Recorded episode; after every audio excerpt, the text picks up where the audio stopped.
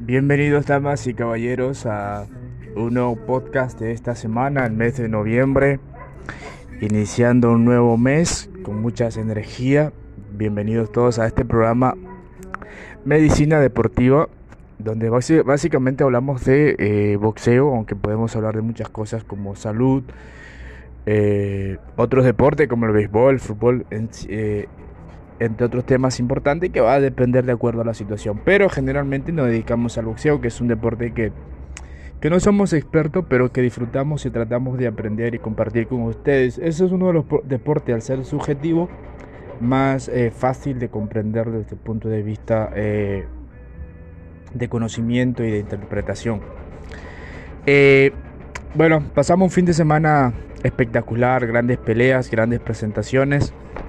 Eh, vimos la confirmación de lo que es una estrella del boxeo como eh, Jaron Ennis. Eh, también vimos a Butaev que le pasó por encima a Jamal James en ese gran combate. Son 247 espectaculares. Y lo cierto es que, pues, viendo a estos dos prospectos, Butaev y, y Ennis, creo que Ennis Ennis es un gran peleador, creo que Ennis le pasa por encima a muchos peleadores en esta división y que Ennis realmente es el prospecto que tiene la posibilidad de llegar más lejos y de ganarle a todos los campeones de esta división. Creo que es un boxeador espectacular.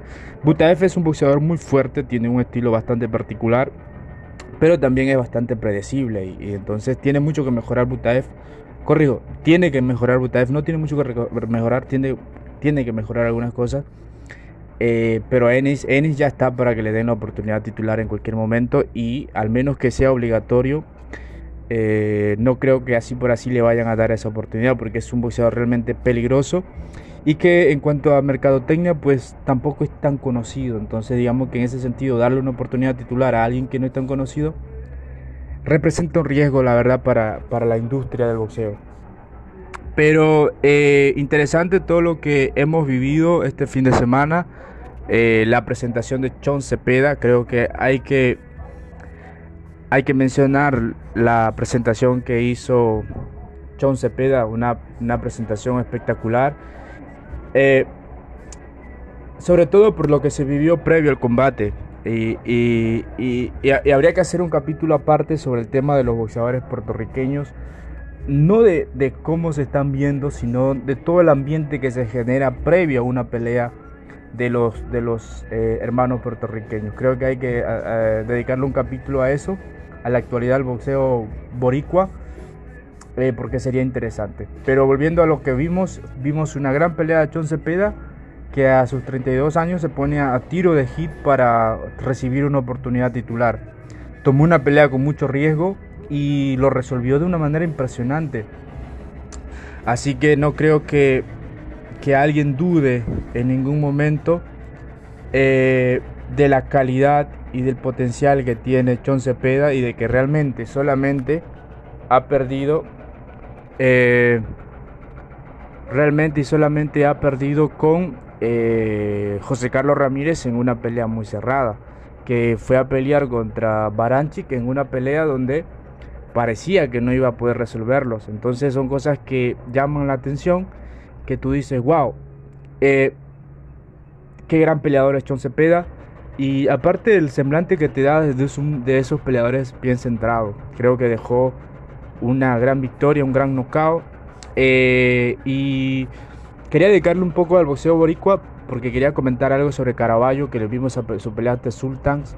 Eh, fue una gran pelea de la del Boricua, a pesar de haber perdido, creo que perdió por las caídas literalmente. Eh, y, pero en sí es uno de los prospectos que más me ha gustado de los boricuas en estos últimos tiempos, que tiene mucho que mejorar desde la parte defensiva, no tanto de la parte ofensiva, de la parte defensiva tiene que mejorar, porque algunas de sus caídas eh, se atribuyeron más que todo a la posición de las piernas. Creo que la primera caída tuvo mucho que ver con cómo tenía la, la pierna posicionada y encuentra eh, al recibir el golpe pues no tuvo respuestas. Eh, pero asimiló muy bien, se levantó, peleó. Para mí creo que perdió por uno o dos puntos, pero hizo una gran pelea. Eh, Sultan pues se llevó la victoria. Sultan es un peleador muy, muy probado y comprobado. Creo que si no me equivoco peleó contra Casimero en una ocasión y le ganó. Así que no, es, no era un boxeador cualquiera, era un boxeador que iba a exigir a Sultan a Caraballo, corrijo, y que fue precisamente lo que sucedió. Así que eh, interesante todo lo que vimos este fin de semana, la gran presentación de James, la gran presentación de, de, de Ennis, la presentación de Cepeda. Creo que ha sido un fin de semana espectacular de mucha actividad. La gran pelea femenina de Jackie Nava contra la Barbie Juárez, que era una pelea muy esperada. Ahora un poco más veterana se dio esa pelea, pero fue una victoria bastante contundente por parte de, de Navas. Así que eh, el fin de semana estuvo muy cargado de, de, boxeo en todos los ámbitos. Y espero que ustedes hayan disfrutado esas veladas, hayan visto por lo menos uno. Y, y hayan disfrutado todo ese tipo de cosas que se están dando.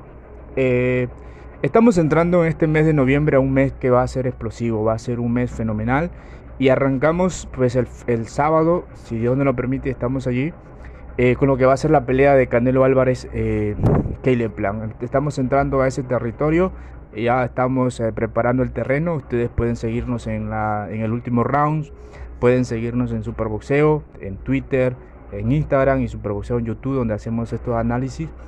Pueden seguirnos. Eh, en donde vamos a analizar con más profundidad esta pelea, pero ya para entrar en materia de lo que viene de Caleb Plan y Canelo, la verdad que pues ya están entrando en los últimos detalles, en las últimas preparaciones.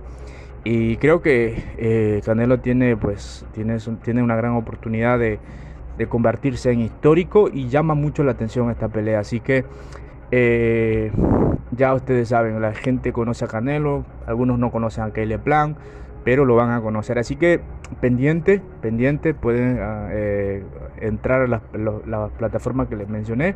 También pueden escucharnos aquí como la medicina deportiva. Esos análisis pues los traeremos trayendo acá también para que ustedes puedan escucharlos. Así que eh, interesante todo lo que vivimos. Viene un mes explosivo, repito, una de las noticias que hay por allí es que se ha caído la pelea de Gervonta Davis contra Rolando Romero. Creo que que que es una lástima, pero creo que el reemplazo que está sonando muy fuerte es la de el Pitbull Cruz, el mexicano, un gran peleador con un gran estilo que va a ser, pues va a ser un choque de, frenético entre dos peleadores que son muy explosivos y agresivos.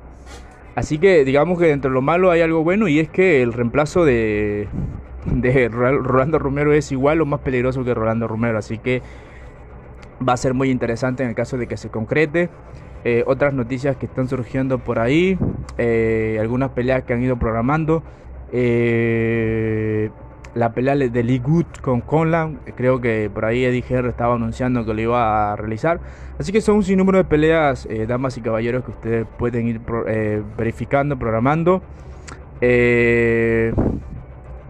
Por ahí también se habla de José Carlos Ramírez para febrero contra el Sniper Pedraza, una gran pelea, eh, también México-Puerto Rico si se quiere, en donde el, Sniper está tomando un segundo aire y donde José Carlos Ramírez viene después de una derrota ante un gran peleador como Sniper, o sea, no lo tiene nada fácil, así que es interesante todo lo que estamos viendo.